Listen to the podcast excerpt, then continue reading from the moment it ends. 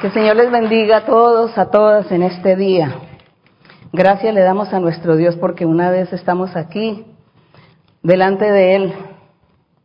Él está tan cerca de nosotros. Él nos está viendo, nos está escuchando.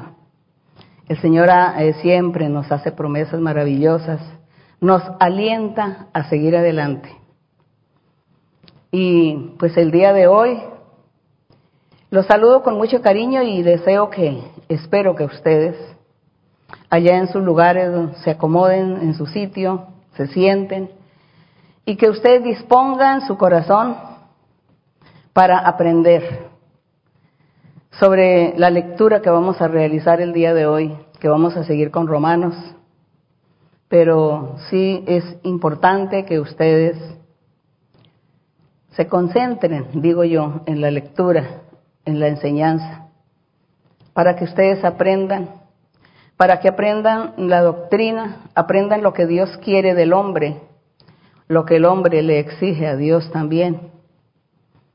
Y, que ustedes no lleguen un día, en cualquier momento de la vida, por ignorancia, a blasfemar contra Dios, a pecar, a ofender a Dios con su boca, con lo que hablan, por hablar a la ligera o por cuestionar o juzgar a la ligera de lo que se ve en nuestro alrededor. Todo lo que nosotros vemos a nuestro alrededor, cosas buenas, malas, es para que nos corrijamos, para que nos cuidemos. Si vemos cosas malas en nuestro alrededor, entonces tenemos que orar y pedirle a Dios que nos cuide, que nosotros no caigamos en ese error. Vemos con consecuencias funestas en la vida de muchos seres y nos da tristeza. Y empezamos a juzgar y a echarle la culpa a los demás. Pero nosotros miremos que somos nosotros mismos los que cómo debemos andar. Si nosotros andamos bien con Dios, pues Dios nos bendecirá y nos guardará siempre, nos cuidará donde quiera que vayamos. Pero si hacemos lo malo, si no buscamos a Dios, no reconocemos a Dios, pues eh, hay que esperar también que nos sucedan cosas desagradables en nuestra vida y ante eso pues hay que tener paciencia y callar y no juzgar a la gente. No vociferar, porque hay mucha gente que le gusta hablar a la ligera, vociferar y están pecando y están añadiendo pecado a su vida y Dios todo eso lo va cobrando. Es por eso que yo me esfuerzo por enseñar y deseo con todo mi corazón que ustedes todos atiendan la doctrina y la pongan en práctica. No le hablo a los hermanos y a las hermanas de la iglesia porque yo sé que ustedes conocen la doctrina. Ustedes aman a Dios, tienen temor de Dios. Pero sí le estoy dando un consejo a las personas recientes. Personas que no han entendido, no han comprendido, todavía no tienen convicción de la doctrina de la palabra del Señor. A veces asisten a la iglesia, pero les encanta oír profecía, pero no cambian en sus vidas, en su manera de pensar, no cambian, sino que siguen en su mismo pecado, en su misma tendencia. Y entonces cuando suceden los días malos como hoy, yo deseo que ustedes se sienten, que se acomoden en sus lugares, gracias. Eh, están sucediendo muchas cosas y yo en este momento me estoy dirigiendo a muchos países estoy dirigiendo a Europa, Europa que nos están viendo en directo en este momento. Y no sé, hay otros países que me dicen, sí, yo a las 4 de la mañana o 5 de la mañana estoy ahí listo para ver la enseñanza en directo. Pero lo más seguro es que toda Europa, toda Sudamérica, Centroamérica, Norteamérica, México, todos esos lugares están conectados y, aman lo del Señor y están aquí conmigo en este momento. Pero voy a hacer una excepción de todos los países, de todos los lugares que yo pudiera nombrar, quisiera nombrar. Voy a nombrar a Colombia. Ya ustedes, la mayoría saben que en Colombia, pues mm, fue donde inició esta congregación que Dios quiso que formar. Él lo dijo que él iba a formar una congregación, una iglesia muy grande, porque había muchas iglesias, había muchas congregaciones, muchas denominaciones cristianas. pero que ellos se habían desviado al, al materialismo y que no buscaban lo espiritual. Y por eso el Señor se había apartado de todos, nos decía en aquel tiempo. Y el Señor vio que nosotros, un grupo como de cuatro personas, estábamos buscando lo espiritual. Pertenecíamos a una denominación evangélica cristiana. Y estábamos buscando lo espiritual en nuestra casa, solitos los cuatro, porque en nuestra congregación nos prohibían. Entonces buscábamos y el Señor se manifestó y dijo, yo voy a hacer una iglesia muy grande, yo voy a hacer una congregación muy grande aquí en Colombia y en el exterior, en todos los países yo voy a estar formando una iglesia. Así que Dios lo dijo. Dios lo habló, esto lo habló hace mucho tiempo. Lo dijo más, hace como 55 años o más. Entonces, el Señor ha cumplido su palabra. Por eso sabemos que Dios existe, que Dios es real. Y Él ha cumplido su palabra y así ha sucedido que Él de los cuatro que éramos comenzó a traer gente, añadir gente, añadir gente. Hoy pues son como 1.300 iglesias en, como en 60 o 70 países. Cada país una congregación pequeña, pero allí está Dios. Así que Dios cumplió su palabra. Y por lo tanto, como Dios inició allá en Colombia, pues esta nueva congregación, por eso vivimos pendiente de Colombia. Pero también el diablo, el enemigo, vive pendiente de envidioso, envidioso, poniendo todos los obstáculos, haciendo sufrir a la gente, destruyendo, matando, arrasando. El diablo está en vandalismos, el diablo está en el desorden, destruyendo, acabando con la otra gente pobre el diablo está andando por las calles, sí, se puede decir que el diablo es el que hace todas estas cosas malas, desagradables, destruyendo e incendiando a quién? Pues a la otra gente pobre, a los pobres. Entonces los pobres contra los pobres, dice, dicen la gente dice, es que todos somos pobres. Sí, pero con todas esas eh, manifestaciones, dejándose llevar por la ira, por la venganza, los rencores, el odio, por lo que sea, pero que todo eso es sembrado por el diablo, entonces él sabe cuál sería el derecho de las cosas, el camino mejor sería leer la Biblia y clamarle a Dios, decirle, Señor, ¿qué está sucediendo aquí? ¿Por qué sucede esto en nuestras vidas? Señor, guárdanos, protégenos. Pero no es así. El diablo está haciendo estragos. Por envidia, porque el diablo tiene envidia de la iglesia. Y el diablo sabe que al hacer, incitar a la gente a hacer cosas desagradables, está perjudicando también la iglesia. Quiere perjudicar la iglesia. El Señor ha dicho, el Espíritu Santo ha dicho que Él no va a permitir que su iglesia se vaya a acabar jamás. Su iglesia seguirá. La iglesia prevalecerá, aún en la Biblia está escrito cuando el Señor dijo que la iglesia dice que las puertas del infierno, es decir, el poder del diablo, no prevalecería en contra de la iglesia, jamás estaría arruinando ni acabando ni exterminando la iglesia del Señor. Así que la iglesia del Señor seguirá adelante.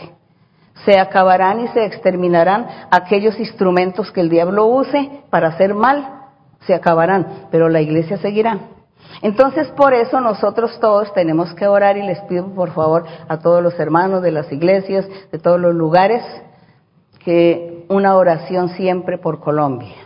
Orar porque hay mucha gente sufriendo, hay mucha gente que sufre, hay mucha gente que ha sufrido pérdidas humanas, pérdidas materiales, pérdida moral, psíquica, pérdida de todos los aspectos en todos los sentidos. Y solo Dios es el único que puede solucionar, dar la paz, la felicidad, la alegría, la comprensión. Solo es Dios. Nadie puede darle solución a nada, a nadie. Solamente el Señor. Les pido a ustedes todos que por favor una oración especial por Colombia, para que el diablo huya y no haga estragos, no haga tantos males, tanto daño que está haciendo.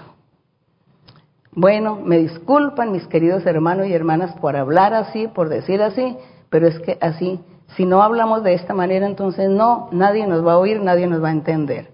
Entonces nosotros aquí seguimos en esta lucha, seguimos en la lucha y seguimos orando. Vamos a cantarle al Señor el himno 209 y hoy como siempre les pido que me disculpen si me paso de tiempo. Me, le pido me disculpen porque tantas cosas que hay para hablar de Dios y como hay tanto para hablar del Señor, pues el tiempo se va volando y hay personas que se incomodan por, porque se demora, nos demoramos mucho. Les pido que disculpas una vez más, por favor. Cada ocho días es, así que tolérenme. El himno 209 que dice, nadie pudo amarme como Cristo. Si ven, nadie nos puede amar como nuestro Dios. Nuestro Dios es el único que puede amarnos. Nosotros todos debemos amarnos los unos por los otros, pero el diablo es el enemigo y pone el odio y la ira en el corazón del ser humano para que no se cumpla este mandamiento del Señor, de amarnos los unos con los otros. Vamos a cantarle al Señor y a pedirle al Señor que nos ayude también. Este himno lo dedicamos para el Señor, nadie pudo amarme como Cristo, el 209. Yo quisiera hablarte del amor de Cristo, pues en él hallé un amigo fuerte y fiel. Por su gracia transformó mi vida entera. Lo que en esta vida soy lo debo a él. Nadie pudo amarme como Cristo. Es incomparable su amistad.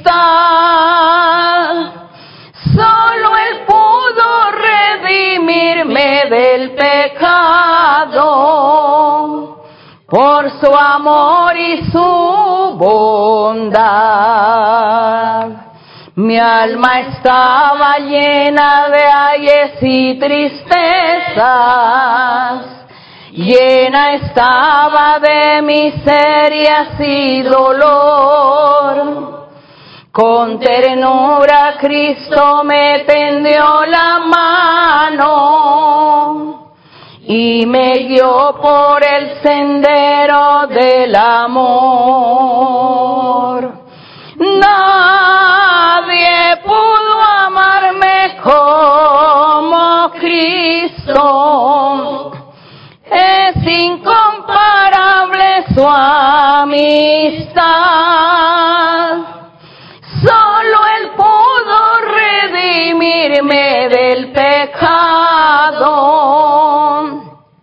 por su amor y su bondad. Cada día viene a darme nuevo aliento. A mi corazón infunde dulce paz. No comprenderé por qué vino a salvarme. Hasta que en el cielo pueda ver su faz. Nadie pudo amarme como Cristo.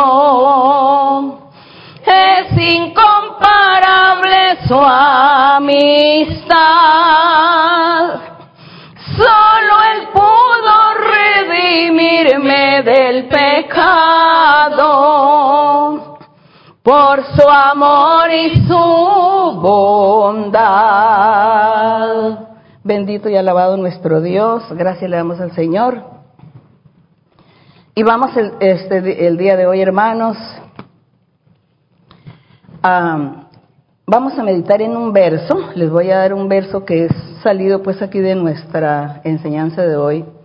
En Hechos 19, 11, así rápidamente ustedes miran, Hechos 19, 11 y lo hago de leer este verso es para enseñarle a algunas personas que malinterpretan, están malinterpretando, están malinterpretando lo que sucede en nuestra iglesia, los milagros, las señales que Dios hace, aquí en Hechos 19:11. Y la gente no, no digo todos, porque yo estoy hablando ante miles y quizá las personas que tergiversan o entienden mal, quizás sean tres, cuatro personas, que eso no es nada en comparación de los miles que están escuchando y que han entendido y han comprendido la palabra del Señor. Pero no quiero que ninguna alma se pierda. Y como amo todas las almas, quiero que la persona aprenda en Hechos 19:11. Está hablando o Pablo dando una narración. Está aquí contando las experiencias del apóstol Pablo que vivió al principio cuando inició la iglesia del Señor. Y dice que Dios hizo muchos milagros, muchas señales usando a los apóstoles y aquí especialmente a Pablo. Entonces dice en el verso eh, Hecho 19:11 dice, y hacía Dios milagros. Ah, no, bueno, pero en el, 10, en el verso 10 dice que Pablo continuó dos años allí en aquel lugar de Éfeso. Dice, así continuó Pablo por espacio de dos años, de manera que todos los que habitaban en Asia, judíos y griegos, oyeron la palabra del Señor Jesús y hacía Dios milagros extraordinarios por mano de Pablo. Entonces quiero que ustedes, los que se confunden, vean que es normal decir que Dios usa a una persona para hacer milagros. Porque, eh, digamos, de las, en medio de los miles habrá dos personas o tres que critican y dicen, no, pues que ahora eh, no es Dios el que hace los milagros, sino es María Luisa la que hace los milagros. Así me escribieron. Es que ahora dicen que es María Luisa la que hace los milagros y no Dios.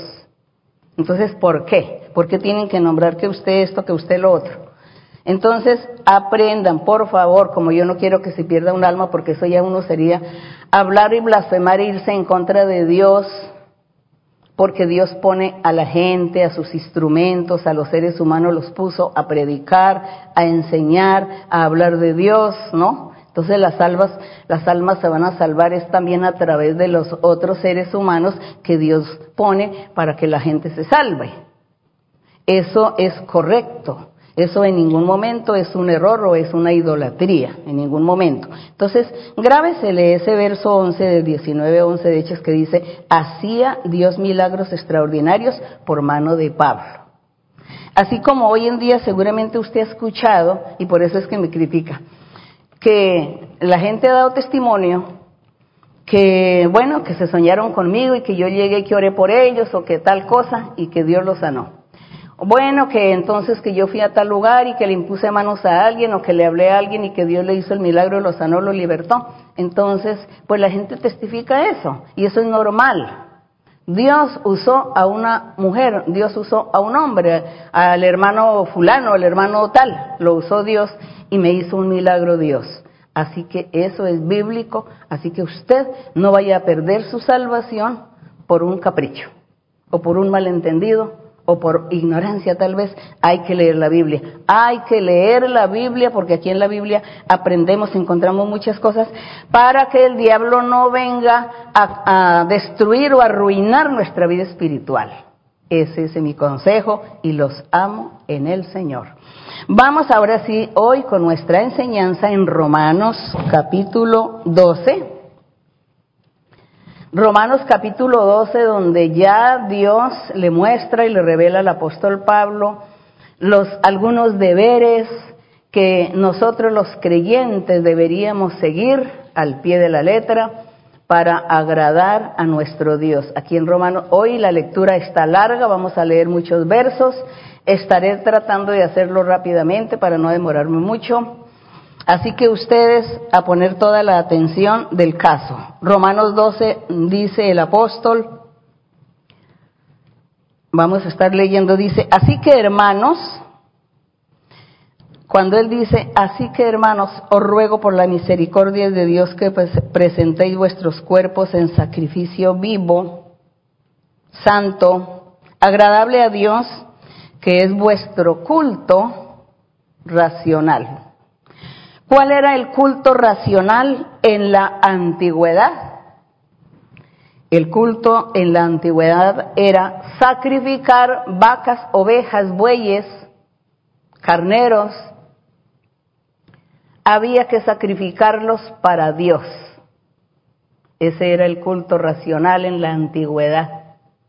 Hacer el sacrificio de animales continuamente, todos los días. Y había muchos motivos para hacer esos sacrificios, para perdón de pecados por el pecado, para que Dios diera esto, hiciera lo otro.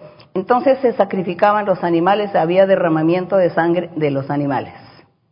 Ese era el culto.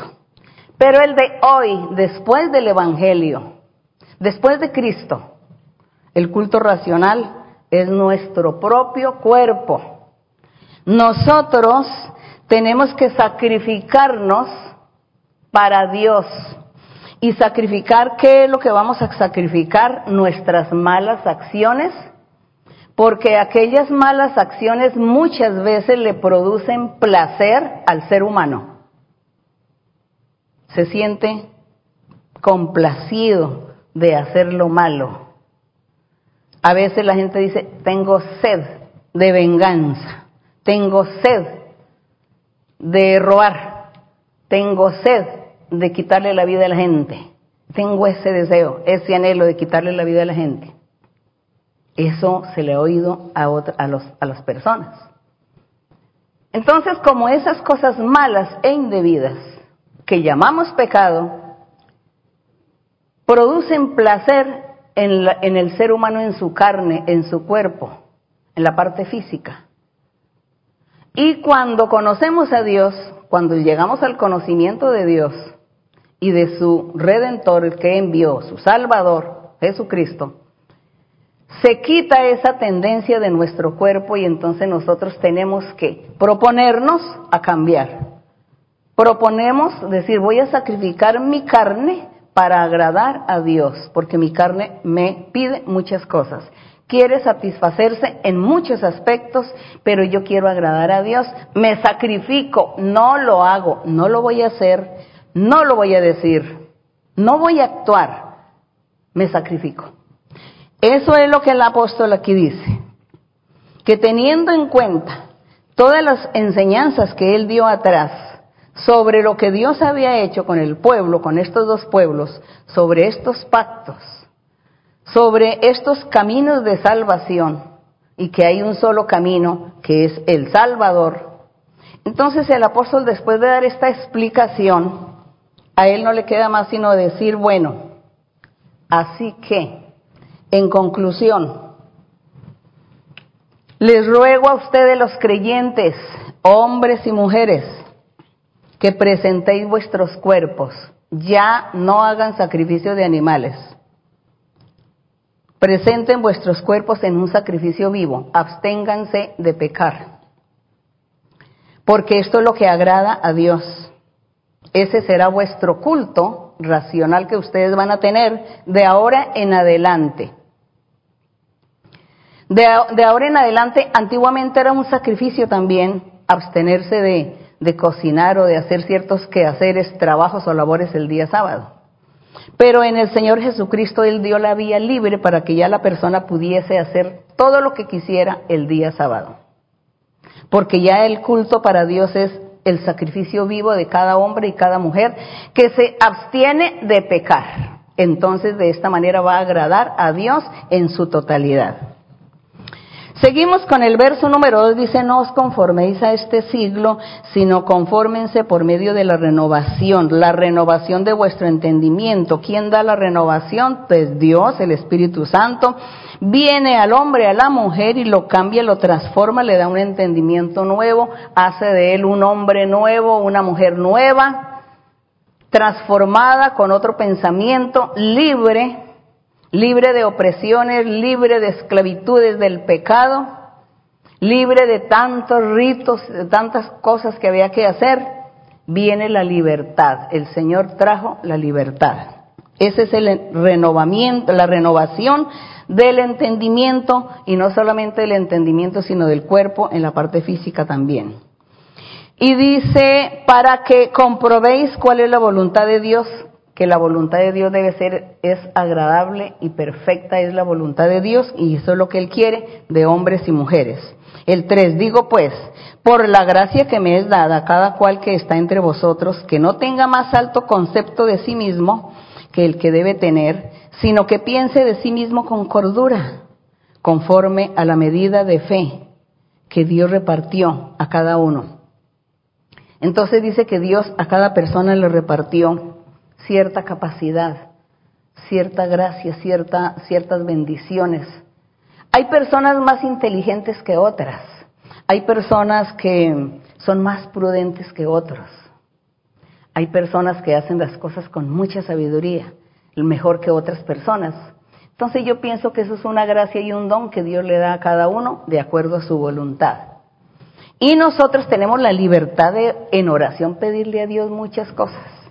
Y a Dios le pedimos, le decimos, dame inteligencia, dame sabiduría, enséñame tu camino. Entonces yo le pido, si Él me dio poquito, entonces seguramente Él va a oír mi oración, mi petición, y me oirá y me va a responder seguramente. Seguramente Él va a conceder mi petición. Entonces Dios lo da con medida a quien quiere. El 4.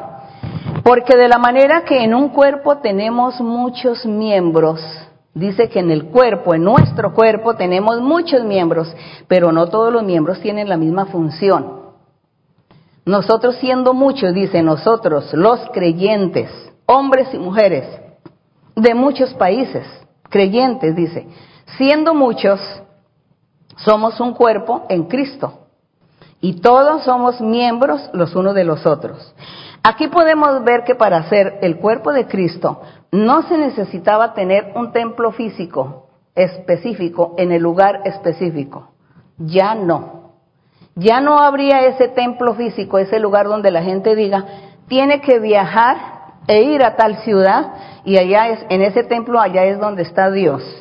Ese es el templo donde hay que ir a adorar a Dios.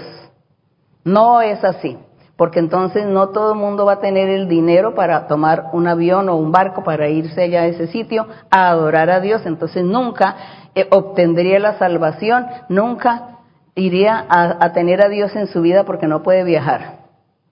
Dios eh, muy sabio, sabiendo cómo iba a progresar la humanidad, la tecnología, la ciencia en el futuro, por eso Dios, su plan maravilloso es, dijo, les conviene un templo espiritual, no un templo físico, espiritual. Porque con el templo espiritual, a donde quiera que vayan, allí será mi templo, donde quiera que estén. Esos hombres y esas mujeres que me buscan de corazón, allí estoy yo con ellos. Seremos un templo y me manifestaré a ellos. Entonces, por eso aquí cuando el apóstol dice, nuestro cuerpo tiene muchos miembros, manos, dedos, pies, bueno, ojos, nariz, boca. Esos son los miembros del cuerpo físico. Y nosotros, asimismo nosotros los creyentes de todo el mundo, donde hayan aceptado a Dios, al Señor, también somos un cuerpo en Cristo y todos somos miembros. El 6, de manera que teniendo diferentes dones. Entonces ya comienza él a hablar de los dones espirituales que Dios repartió en la congregación desde el día de la fiesta de Pentecostés, que fue cuando vino el Espíritu Santo y se manifestó. Y Dios repartió los dones espirituales.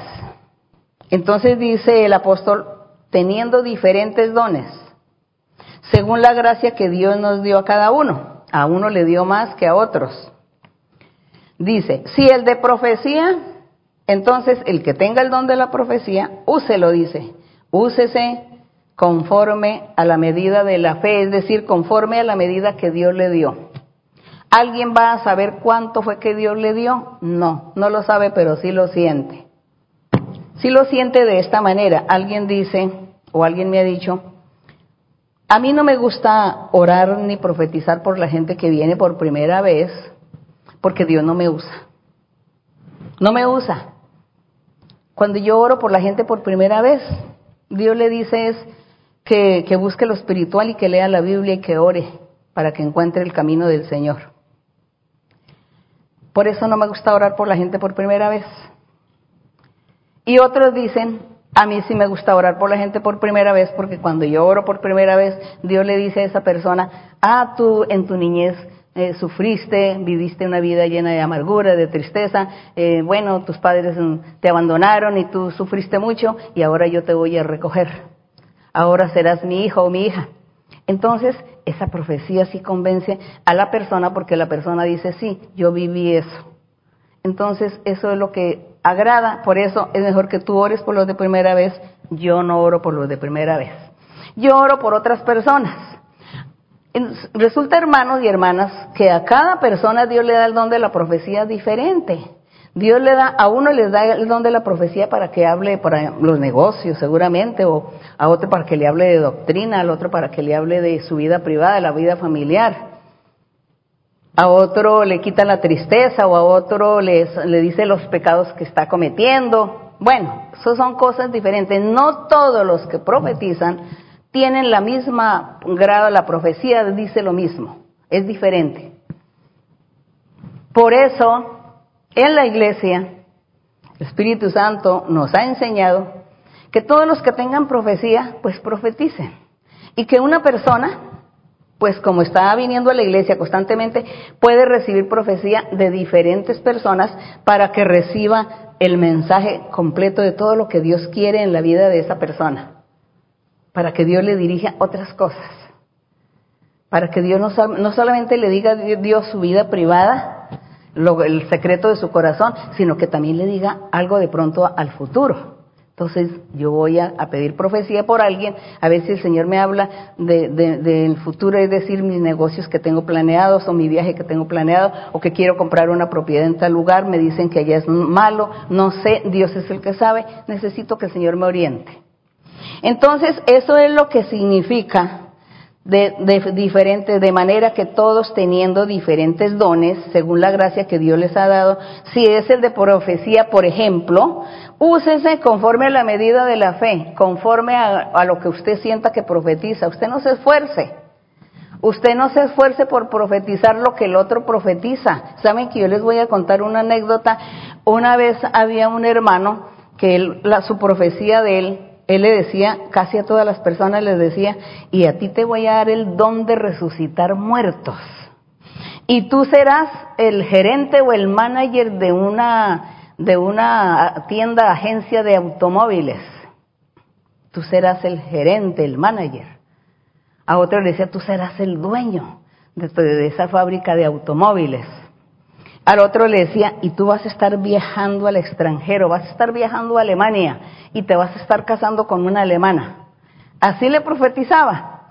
Entonces, cuando otras personas se enteraron que, que, este hermano profetizaba de esa manera, y ellos decían, pero cuando yo profetizo no le dice eso a la gente. ¿Y por qué no? Pues yo también tengo que hacer lo mismo. Pues se puso, ya se salió de, del contexto del Señor y por ponerse a imitar a la otra persona en la profecía, se ponía también a profetizar lo mismo. Y tú estarás levantando muertos. Hasta el día de hoy no ha levantado ni el primero. Y tú estarás resucitando a los muertos y estarás haciendo, y comenzó a imitar la profecía del otro hermano. Hasta que vinieron espíritus engañosos, porque no había sinceridad, no hubo sinceridad en estas personas, entonces vinieron unos espíritus engañosos a tomar a estas personas y a decir un poco de cosas sin sentido. Y hubo que ya suspender, quitar, prohibir, decirle, usted no profetiza más porque usted no tiene de Dios. Usted está imitando a otras personas, usted está aparentando que tiene de Dios, no tiene, tiene que arrepentirse. Porque espíritus engañosos habían venido a poseerlos por falta de sinceridad. Porque nosotros tenemos que ser muy sinceros con Dios, muy rectos, honestos, para que Dios esté con nosotros y nos respalde. Es eso. Claro, las personas por primera vez que hoy seguramente me están escuchando no van a entender. No se preocupe, si usted sigue asistiendo va a entender. Bien, hermanos, toda esta enseñanza para la gente que sabe. Entonces, aquí usted confórmese y dele gracias a Dios con lo que Dios le da a usted de su profecía. Y no se ponga a investigar qué es lo que el otro está profetizando para usted hacer lo mismo, porque ahí ya no es Dios, no es el Espíritu Santo el que está hablando, es la carne, las emociones de la persona o un espíritu engañoso viene y lo posee. Porque nosotros tenemos que hablar las cosas claras, porque esta es la forma como nosotros podemos derrotar al diablo. Entonces, cada persona tiene su don de acuerdo a cierta capacidad que Dios le da. Pero no significa que cada uno se ponga a desmayar y entristecerse, decir, ay, no, como mi don es tan poquito, tan pequeñito, mejor yo me quedo sentado y no hago nada. No, usted trabaje su don, porque usted no sabe si Dios le va a prosperar más adelante y le va a dar más dones y lo va a usar en mucha perfección, como usted desea. Eso puede suceder. Y así que no se les olvide esta enseñanza, dice el apóstol, de manera que teniendo estos diferentes dones según la gracia, y si por ejemplo tienen el de por profecía, úsenlo de acuerdo a la medida que Dios les ha dado a ustedes. Es eso lo que significa la medida de la fe. Si tienen el de servicio, pues hágalo en servir y no vaya a menospreciar al de la profecía o el de la profecía no, menosprecie al que tiene el don de servir, o el que enseña en la enseñanza. Por ejemplo, seguramente yo tengo ese don de la enseñanza porque aquí estoy enseñando. Bueno, entonces nadie menosprecie al otro, sino que todos, todos nos necesitamos. El ocho, el que exhorta en la exhortación. Saben que exhortar es predicar, ¿no? Hablar, ordenar, decir que hay que hacer esto, que hay que hacer lo otro, eso se llama la exhortación. El que exhorta en la exhortación y el que reparte con liberalidad, el que preside con solicitud, el que preside, por ejemplo, una congregación, es el que, el que preside la congregación, otro don que Dios le dio, y entonces Dios lo está respaldando, los demás no lo pueden envidiar. Si quiere tener lo mismo, entonces pídale a Dios que le dé para que esté ahí presidiendo una congregación, dirigiendo, enseñando ahí la congregación, como un pastor con su rebaño de ovejas. El que hace misericordia con alegría, el amor sea sin fingimiento. ¿Qué es eso del amor? Acuérdense que el amor es no practicar el pecado. Entonces la gente que no practica el pecado, la gente que dice, yo no soy rencoroso, no soy orgulloso, no tengo envidia, no siento celos, no tengo, no quiero hacerle mal a nadie, yo no soy egoísta, yo no soy iracundo, yo no soy vengativo, mucho menos soy fornicario ni soy adúltero, mucho menos soy ladrón, ¿no? Yo no hago nada de esto, Dios me cambió, Dios me transformó. Entonces, eso se llama amor porque yo no hago eso y no le hago mal a nadie por con mi vida, porque estoy dando buen ejemplo y haciendo lo bueno, entonces no le estoy haciendo mal a nadie. Ese es el amor sin fingimiento. Porque ¿sabe cuál es el amor con fingimiento? Cuando viene a la congregación, viene a la iglesia, se sienta y pide profecía y pide que la profecía y que esto y que lo otro y está viviendo en pecado. Allá en su vida privada vive en pecado. Eso se llama un amor con fingimiento. Está usted fingiendo, está aparentando que está viviendo la vida recta con Dios. Es eso. Entonces, el amor sea sin fingimiento. Aborreced lo malo y sigan lo bueno. El nueve, el amor sea el, el diez, amados. Lo, amados los unos a los otros. Ámense. Con ese amor, sí, los unos con los otros. No se odien, no se guarden récord, no se digan mentiras no sean hipócritas los unos con los otros, no aparenten. ¿No? Dice, amados los unos con otros con amor fraternal. En cuanto a honra, prefiriendo los unos a los otros, a cada uno dándole su lugar, con el respeto, con la educación, con la manera de tratar a la gente. Bien. En lo que requiere diligencia el once, no perezosos, fervientes en espíritu, sirviendo al Señor es decir, que no hay que ser perezosos para buscar a Dios, para orar al Señor, para leer la Biblia. No hay que tener pereza. Hay que dedicarle el tiempo al Señor. No vamos a decir que todo el día ni toda la noche, pero sí, diariamente dedicarle un tiempo a Dios para no ser perezosos. El 12, gozosos en la esperanza. Sí, nosotros somos gozosos porque ¿cuál es nuestra esperanza? Yo creo que toda la esperanza, la principal esperanza que todos tenemos es un día ganar la vida eterna. Es esa, la principal. Un día ganar la vida eterna. Esa es nuestra esperanza. Y todos estamos esperanzados de que allá vamos a estar con nuestro Dios. Entre tanto que hay otras esperanzas. La esperanza de que el Señor vaya a cumplir lo que me prometió. La esperanza de que el Señor dijo que yo iba a hacer esto, iba a hacer aquello, iba a tener así, y entonces esa es mi esperanza que Él me va a cumplir, que iba a traer a mi familia, que va a cambiar, que va a ayudar a los míos, esa es mi esperanza. Bendito el nombre del Señor.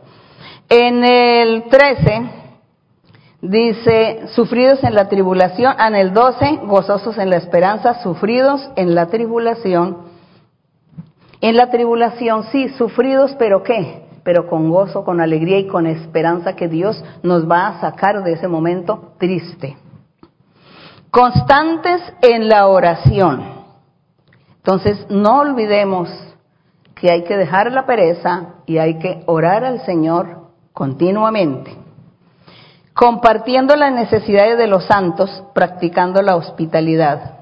Aquí en este verso que retrocedo al 12, constantes en la oración, recuerdo que cuando inició esta congregación, esta iglesia ministerial de Jesucristo, cuando inició, el Espíritu Santo nos enseñó, nos dijo que las puertas del lugar, del templo, del local, o del salón, o de la sala, que las puertas tenían que estar abiertas todos los días para que la gente viniera a orar al Señor. Porque en, ese, en esa época, recuerdo que en esa época, y como nosotros asistíamos a una iglesia evangélica, en esa iglesia evangélica solamente se abría el día martes, el día jueves y el domingo. Eran los días que se abría la iglesia. Y cuando nosotros iniciamos, entonces como que hicimos lo mismo solamente era esos días, pero como todos los días estábamos orando al Señor, el Espíritu Santo nos dijo, todos los días tienen que estar abiertas las puertas para que la gente venga a orar, todos los días tienen que orar, tienen que buscarme entendimos, en cierta manera entendimos que a Dios había que buscarle todo el tiempo y que como la iglesia iba a crecer, pues que cada día, un día vienen unos, otro día vienen otros, otro día vienen otros, pero las puertas están abiertas todo el tiempo para que la gente tenga un lugar donde venir a orar, ya que en su vivienda es difícil orar por su familia inconversa. Entonces la gente viene al templo. Eso nos enseñó el Espíritu Santo. Por eso hoy en día hay muchas personas que vienen de otras denominaciones y dicen, ay, no, pero ustedes, ¿por qué todos los días? No, no, no, no, no, todos los días no. Allá en mi iglesia son dos días, tres días, en otras es el solo domingo. El, el, Espíritu Santo nos enseñó que todos los días, si usted no quiere venir todos los días, no venga, pero tampoco usted critique eso ni cuestione, porque esto es una orden del Señor. Entonces, es eso. Dios nos enseñó, el Espíritu Santo nos enseñó que había que orar. Entonces, por eso Él dice aquí, dejen la pereza y oren todos los días. En el verso 13 dice, compartan las necesidades de los santos, practiquen la hospitalidad. Bueno, en ese tiempo, pues ah, no había hoteles y creo que ni hoteles ni mucho dinero en ese tiempo, por eso el apóstol les decía, ustedes tienen que practicar mucho la hospitalidad y ayudarle mucho con las necesidades a la gente. Hoy en día eso es difícil y el Señor lo dijo. El Señor lo dijo, dijo que con el tiempo, en el futuro, que el amor se enfriaría, ¿no? Que la, como la caridad, como el compartir, como todas esas cosas, esa hospitalidad se iba como a enfriar por causa de la maldad, por causa del pecado, eso ya no iba a existir. Eso lo dijo el Señor ahí en un lugar en la Biblia está escrito. Y por lo que vemos, pues así es. Porque hoy en día, pues nosotros no podemos ir a, darle hospitalidad a cualquier persona que venga que no conocemos quién es. Seguramente le daremos hospitalidad al que conocemos. Y eso que hoy es más práctico y es mejor un hotel. Bueno, hay hoteles, entonces es mejor, allá está más cómoda la visita. También las necesidades de los santos, pues hasta hoy en día sí hay necesidades, pero mire que hoy en día nos toca ayudar a través de fundaciones. A través de la fundación es que uno puede ayudarle a la gente porque directamente la iglesia no lo puede hacer porque los gobiernos, las leyes lo prohíben. Así que el Señor yo creo que Él tenía en cuenta todo eso al futuro. Sin embargo, nosotros no nos vamos a atar las manos de dejar de hacer lo que Dios nos ha enseñado a hacer. Y hay que hacerlo. Así que sea a través de fundaciones, pero hay que ayudarle a la gente de una u otra forma. En el verso 14, eh, bendecida a los que os persiguen, no, porque a veces la gente nos persigue por causa de la palabra del Señor. No vamos a, confundir aquí cuando dice que bendecida los que os persiguen, no confunda de que, de que usted va a bendecir a un ladrón que lo está persiguiendo a usted para robarlo, ¿no? Entonces no vaya a confundir eso. ¿No? Porque si el ladrón lo busca a usted y lo persigue para robarlo, usted tiene que huir y esconderse. Entonces, cuando dice bendecida a los que os persiguen es a los que están predicando la palabra de Dios a la gente que se dice ser cristiana, que lee la Biblia, que cree en Dios, que confía en Dios, entonces tiene sus enemigos también. Y empiezan a criticar, y empiezan a blasfemar, y empiezan a calumniar, a vociferar, a juzgar, bueno, a hablar tantas cosas. Entonces cuando dice que bendecida a los que os persiguen, entonces más bien es quédese callado, sea prudente, no le diga nada, déjelo que hable. Deje lo que hable, que eso será Dios el que se va a encargar de pagarle o castigar o bendecir a esa persona como quiera Dios, pero hay que ser prudentes, sabios y callar, callar. Pero saben que yo hoy no callé porque son personas de la iglesia y yo quiero que se salven. Yo no quiero que vayan a faltarle al Señor solo por ignorancia o por qué. No, entonces es mejor a veces abrirle los ojos a la persona, mire, entiende la doctrina, cuídate, haz estas cosas y verás que tendrás felicidad y tendrás paz. Pero aquí cuando dice bendecida a los que os persiguen es que eso si la persecución vendrá sobre todos aquellos hombres y mujeres que dicen, eh, busquen a Dios, entonces va el diablo a ponerle los enemigos. Nosotros tenemos muchos enemigos, la iglesia tiene muchos enemigos. Pero nosotros estamos aquí delante del Señor, orándole a Dios y pidiéndole a, la gente, porque a lo mejor entre esos perseguidores, de pronto hay gente que Dios tiene escogida para traer a la iglesia. Entonces, por eso nosotros no podemos vengarnos con, de nadie. Bendecid y no maldigáis, dice así, bendecid y no maldigáis. Gozaos con los que se gozan, llorad con los que lloran. Esto ya es, esto ya son recomendaciones de los hermanos y las hermanas dentro de la iglesia, dentro de la congregación, cómo es su comportamiento de los hermanos. Gozados con los que se gozan es que yo soy feliz con la felicidad de mi hermano, de mi hermana en Cristo Jesús. Si ellos son felices, pues yo soy feliz de verlos felices. Y me gozo de verlos que están bien, entonces yo soy feliz por eso. Es eso.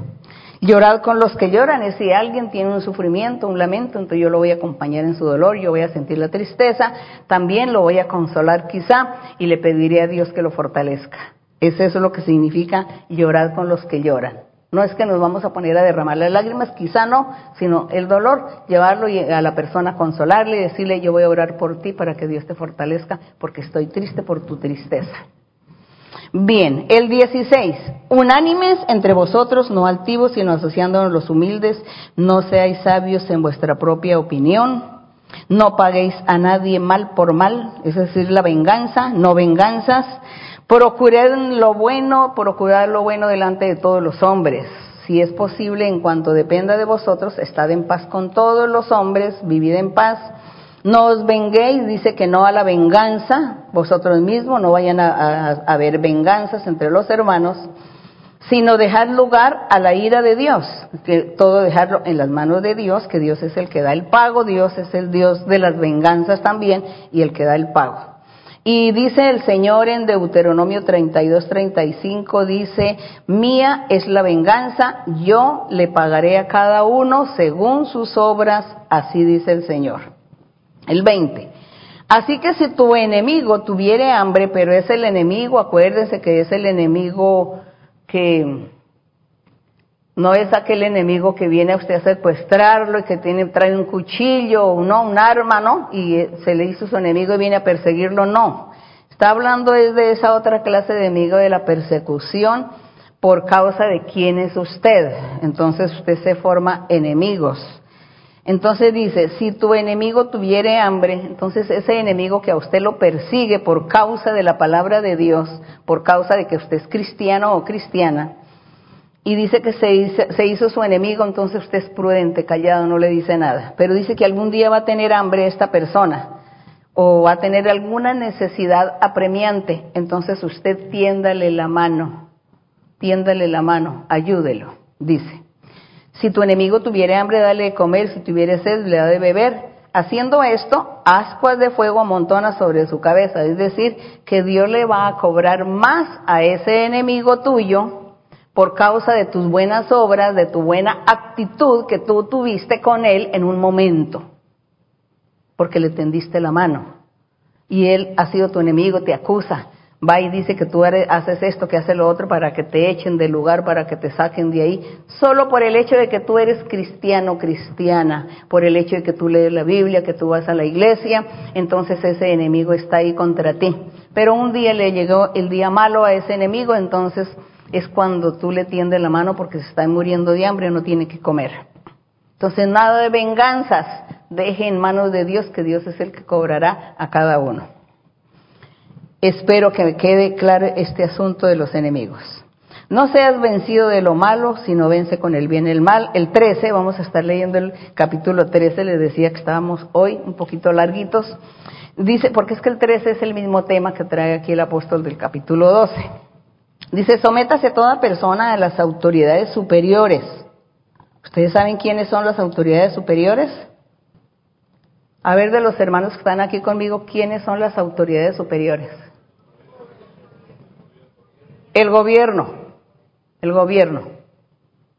Los hermanos que están aquí conmigo dicen que las autoridades superiores son el gobierno. Qué tristeza. Dice, sométase toda persona a las autoridades superiores, porque no hay autoridad sino de parte de Dios. Las que hay, las autoridades que hay, por Dios han sido establecidas. Dios es el que ha permitido que sean establecidos esas hombres o esas mujeres a gobernar. Y hay que someterse, hay que respetar. Nosotros con nuestras propias manos no podemos arreglar ni solucionar un Estado, un país. No podemos gobernar, no podemos someter a nadie, no podemos darle, darle la paz a nadie, no podemos. A nadie se le dará la paz, a nadie se le dará la libertad, la seguridad, la abundancia, la bendición, nadie. Cada persona busca su propio bien o su propio mal. Cada persona busca lo suyo de acuerdo a cómo vive, de acuerdo a cómo se comporte. ¿Crees tú en Dios? Entonces, si tú crees en Dios, busca a Dios y confía en Él, que Él hará en tu vida como Él quiere. Pero si tú no crees en Dios y te burlas de Dios y blasfemas contra Él, diciendo que Dios es contradictorio, entonces estás blasfemando contra Dios. Y Dios pues te va a castigar más, aún más de lo que te ha castigado. Verás cosas más malas de lo que has visto. Hay que dejar la necedad, el, la ira, hay que dejar esas rebeldías, esos caprichos, hay que dejar todas esas cosas. No tenemos que estar escuchando a la gente, ninguna persona, ningún ser humano puede ayudarle al otro. Con razón el Señor por ahí en un salmo dice, no confiéis en el hombre porque el hombre no te da vida, el hombre no te da paz, no te da felicidad. No confiéis en el hombre, confía en mí, que yo soy el que da la paz, la felicidad, la alegría, la vida eterna, las bendiciones. El hombre es un ser humano como tú, el hombre es un incapaz como tú, él no puede como tú, todo le queda grande así como a ti. Es eso no confiéis. Entonces, ¿qué podemos hacer? Nosotros no podemos arreglar el mundo. Tenemos es que seguir a Dios que tenga misericordia y que Dios esté en la mentalidad de cada hombre y cada mujer para que lo ayude a cambiar a lo bueno, a lo justo, a lo recto, a lo que debe ser. Dios es el único. Entonces dice el verso 2, que todas las, en el verso 1 dice que todas las autoridades han sido puestas por Dios para bueno o para mal, para bien o para mal de la gente. De modo que quien se opone a la autoridad Vean, dicen, de modo que quien se, pone, se opone a la autoridad, a lo establecido por Dios, resiste. Y los que resisten acarrean condenación para sí mismos. Yo no, me, me fue sorpresivo que estén estos versos aquí. Yo solamente dije voy a, leer capítulo 12 y 13 de Romanos, pero no leí los capítulos. No lo hice con esa intención, sobre todo para todas las cosas que están sucediendo por allá en Colombia. Pero si hay hermanos y hermanas que están tristes por todo lo que está pasando y se sienten confundidos por las teorías y por las filosofías que han escuchado, entonces les, pido que por favor vuelvan a leer este capítulo 13. Vuélvanlo a leer nuevamente y háblenle a Dios, reclámenle al Señor, pídenle al Señor muchas cosas. Pídenle al Señor justicia. Bien, entonces el verso 2. De modo que quien se opone a la autoridad a lo establecido por Dios resiste y, lo que, y los que resisten acarrean condenación para sí mismos, porque los magistrados no están para infundir temor al que hace el bien, sino al malo. ¿Quieres pues no, tener, no temer la autoridad? Haz lo bueno y tendrás alabanza de ella. Entonces aquí está recomendando el apóstol que mm, simplemente cada hombre o mujer lo único que tienen que hacer es cosas buenas, ser obedientes, respetuosos, obedientes, hacer las cosas bien. Claro, si él quiere reclamar, pueden reclamar, sí, pero siempre por el lado pacífico, por el lado de la educación. Y orando a Dios y si Dios ve que hay injusticias por parte de, aquella gente, de aquellos gobernantes o aquellas personas, si Dios ve las injusticias, pues yo pienso que Dios actuará y Dios estará ayudando siempre al justo. Dios bendecirá al recto, al que ama a Dios, al que le busca. Eso no lo dude. Dios estará ahí ayudando al menesteroso, que realmente merece que la mirada del Señor esté con él o con ella. Entonces, dice el 4, porque es servidor de Dios para tu bien. ¿Quién? El gobernante este.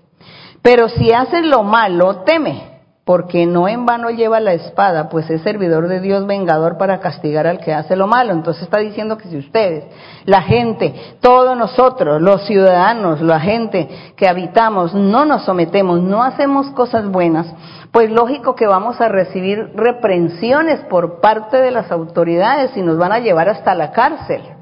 O seguramente en algunos países hasta habrá hasta pena de muerte para las personas por no comportarnos bien, por no hacer lo bueno, lo justo, lo recto.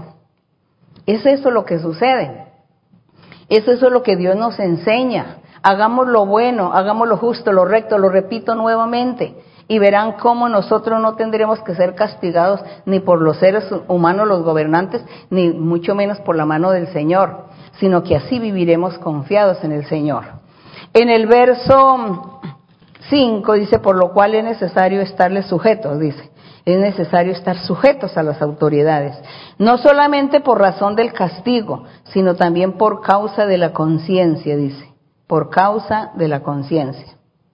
Dice que por el castigo es la reprimenda que usted, si usted se comporta mal, pues a usted lo sancionan y lo pueden llevar a la cárcel pero que usted no haga las cosas por ese miedo, por ese temor del castigo, sino que más bien lo haga con una sana conciencia, porque usted tiene conocimiento de que hay que hacer las cosas justas, rectas, y que cuando todos, y si todos hacemos las cosas buenas, lo justo, lo recto, pues Dios nos da lo mejor también.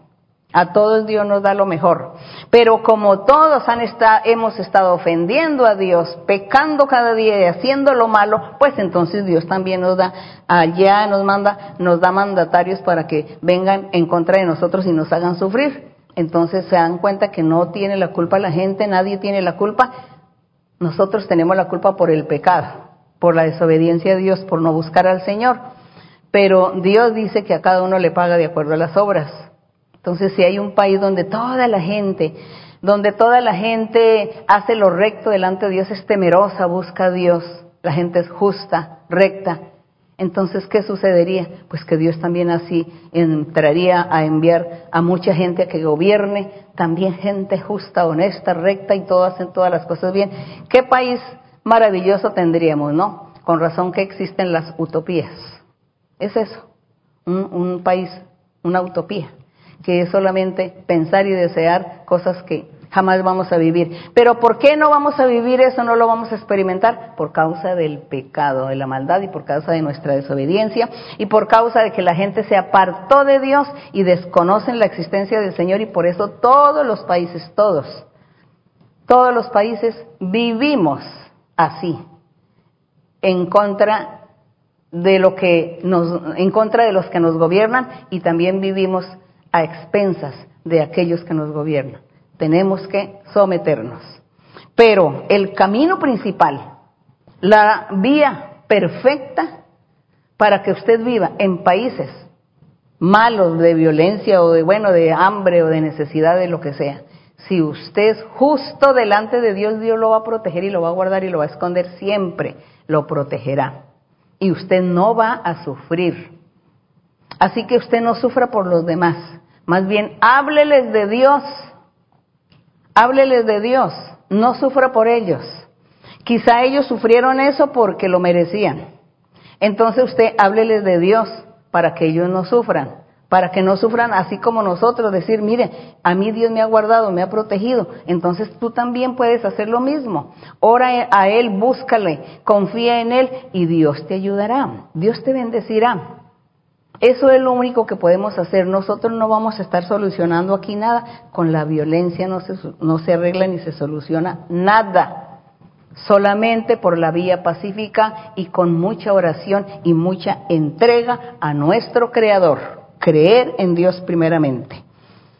Estar aquí en el verso 7 dice pagad a todo lo, que a todo lo que debéis al que tributo tributo al que impuesto impuesto el respeto respeto está hablando que cumpla con todos los deberes que le imponen los gobiernos la gente. ¿por qué el apóstol Pablo se pone a enseñarle esto a las personas y ellos ya sabían que había que hacerlo desde hace muchos años muchos siglos que había que pagar esto de los tributos los impuestos respeto no honra a los superiores es que seguramente la gente pensó que convertirse al Evangelio del Señor Jesucristo era como un libertinaje y, algo tan permisivo de que todo el mundo podría hacer lo que quería y ya, por ser el hecho de ser cristiano, de ser hijo de Dios. No, le dijo, ustedes son, nosotros somos cristianos, somos hijos de Dios, buscamos a Dios, pero también necesitamos dar buen ejemplo a la gente, buen testimonio y que la gente vea en nosotros una luz que la gente vea en nosotros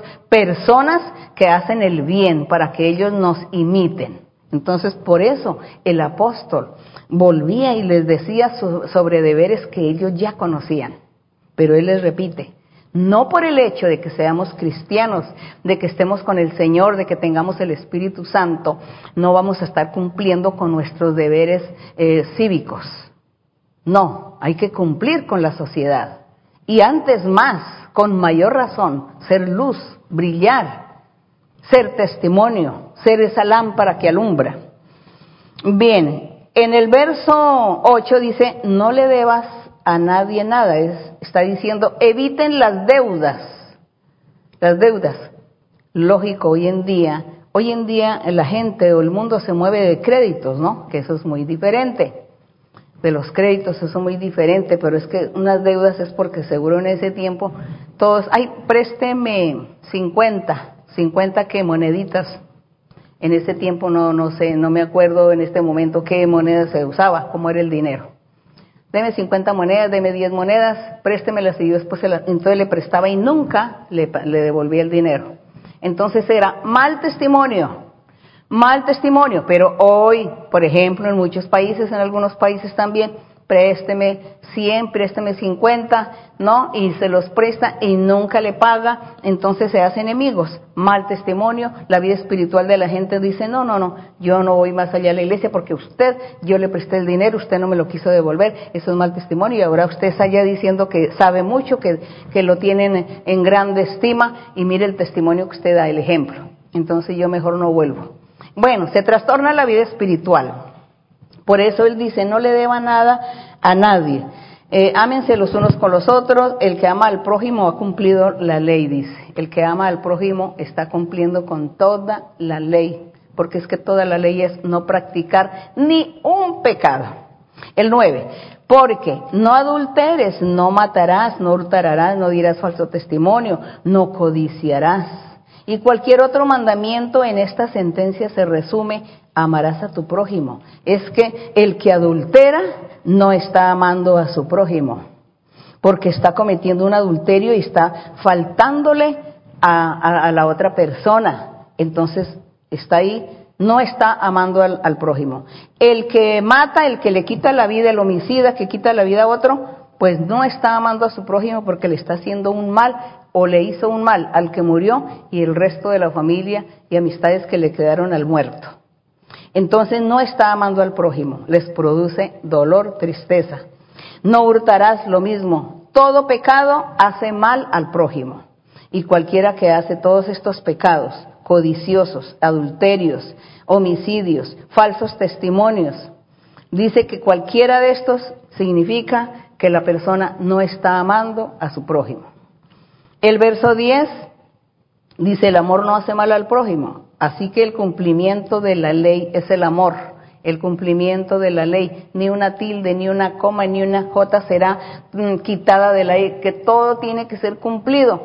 Y es el amor, el, es el amor. El amor que es no practique ningún pecado. Eso es lo que significa el amor. Ese, el amor que está aquí en este, en la Biblia, aquí en esto, Romanos y en Corintios, está hablando del amor siempre. No está hablando del amor de una pareja, sino de el amor en general, que es los sentimientos que nosotros tenemos hacia nuestro prójimo, nuestra gente que nos rodea, sea familia, vecinos, amigos, quien quiera que sea.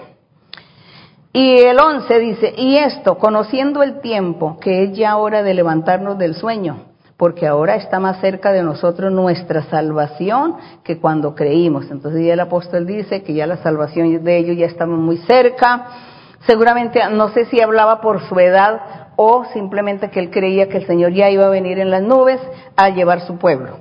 El 12, la noche está avanzada, se acerca el día, dando a entender que se acercaba ya el día de salvación, el día en que o la gente muere en el Señor y va a estar con Dios, o el Señor se acercaba en las nubes para recoger su pueblo. Era lo que él estaba pensando en esa, con estos versos. Y dice el apóstol en el verso 12, desechemos pues las obras de las tinieblas y vistámonos las armas de armas de la luz. Andemos como de día, honestamente, no en glotonerías y borracheras, no en lujurias, lujurias y lascivias, que eso encierra tantas cosas, tantas prácticas, no en contienda y envidia, que todo esto de lujurias y lascivias ya ustedes tienen que mirarlo por allá y buscarlo, porque eso uno no puede ir a dar las explicaciones de todas estas cosas que el diablo le enseñó a la humanidad a hacer para ofender a Dios. Y que eso es lo que hoy en día estamos viendo constantemente. Entonces, eh, a veces por causa de los niños también nosotros tenemos que abstenernos de hablar muchas cosas.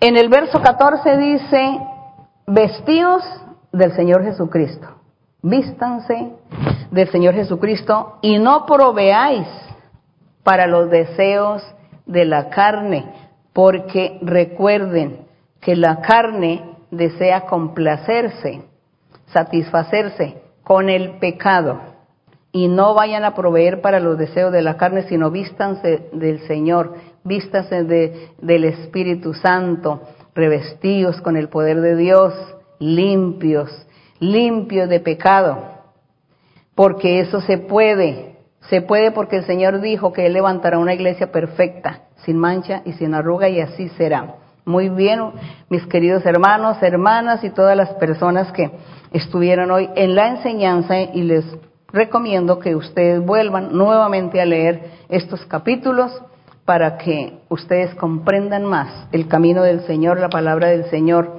y así ustedes no se dejen arrastrar tan fácilmente de pensamientos eh, negativos, sino que siempre estemos confiando en nuestro Dios porque el único que soluciona nuestros problemas, las dificultades, el único que puede solucionar las eh, vicisitudes y dificultades y conflictos en, en los países es nuestro Dios. Así que nuestra oración el día de hoy vamos a estar orando a nuestro Padre. Bendito Dios Todopoderoso, Padre Celestial, Padre de nuestro Señor Jesucristo.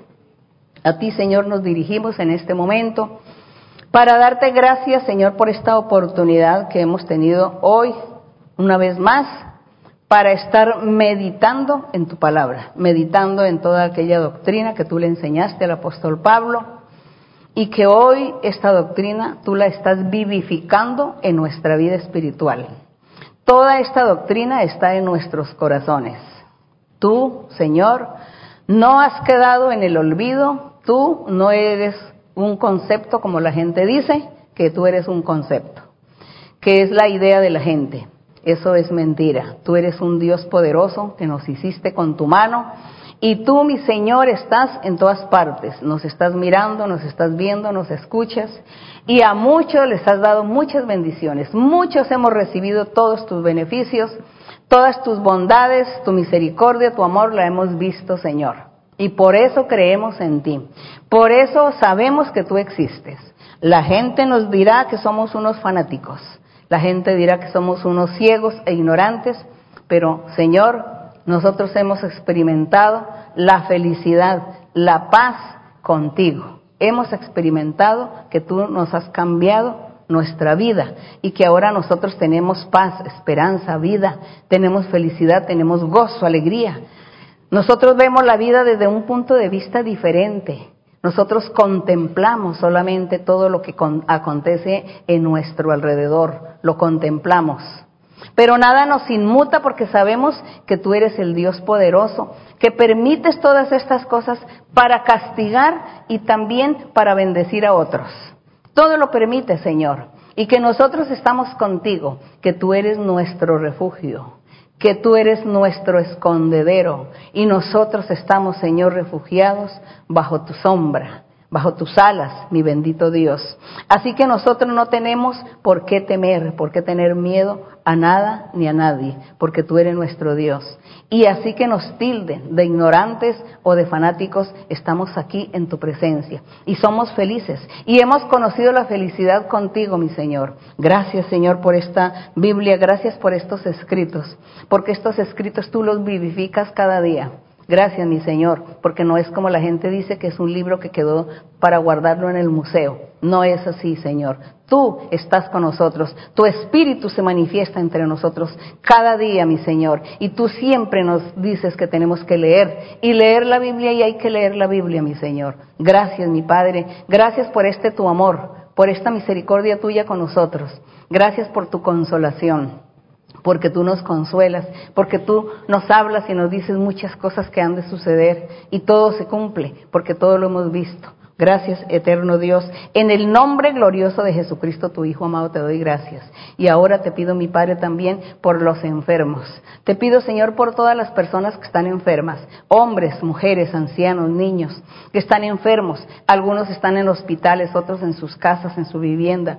Están sufriendo diferentes enfermedades, Señor. Te pido, mi Señor, que extiendas tu mano y que tú los libertes. A todos aquellos que están clamándote a ti, que están orando y pidiéndote a ti misericordia pidiendo sanidad. Te pido que los escuches, mi Señor, escúchalos. Escúchalos porque también hay mucha gente que no tiene capacidad para coordinar sus ideas, no pueden, no pueden razonar porque están llenos de espíritus malos, poseídos por espíritus malos, por brujerías, por hechicerías, por maldiciones.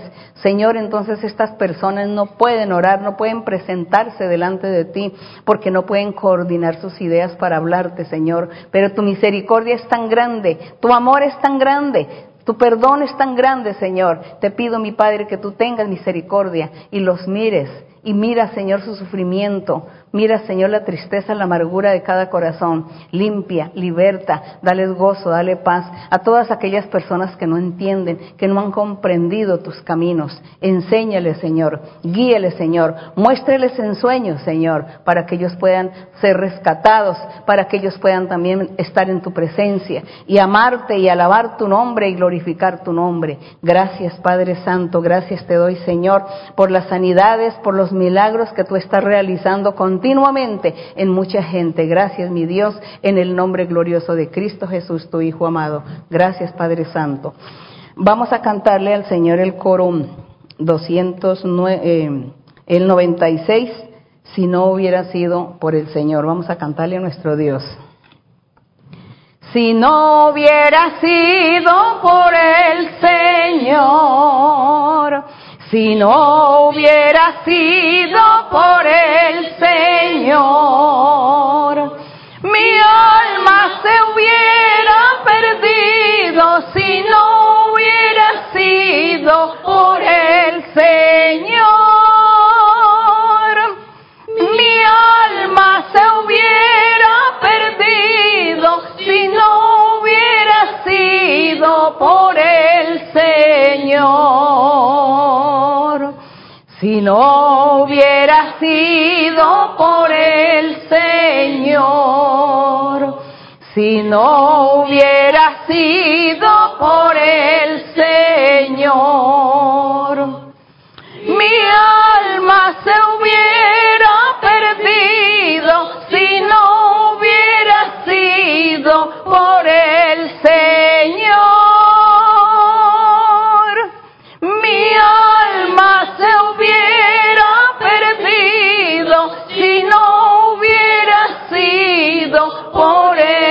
Señor. Que la honra y la gloria sea para nuestro Dios. Muchas gracias. Los amo con todo mi corazón. Muchos besos para todos los niños y que mi Dios les bendiga grandemente. Adelante todos. Gracias. Los amo.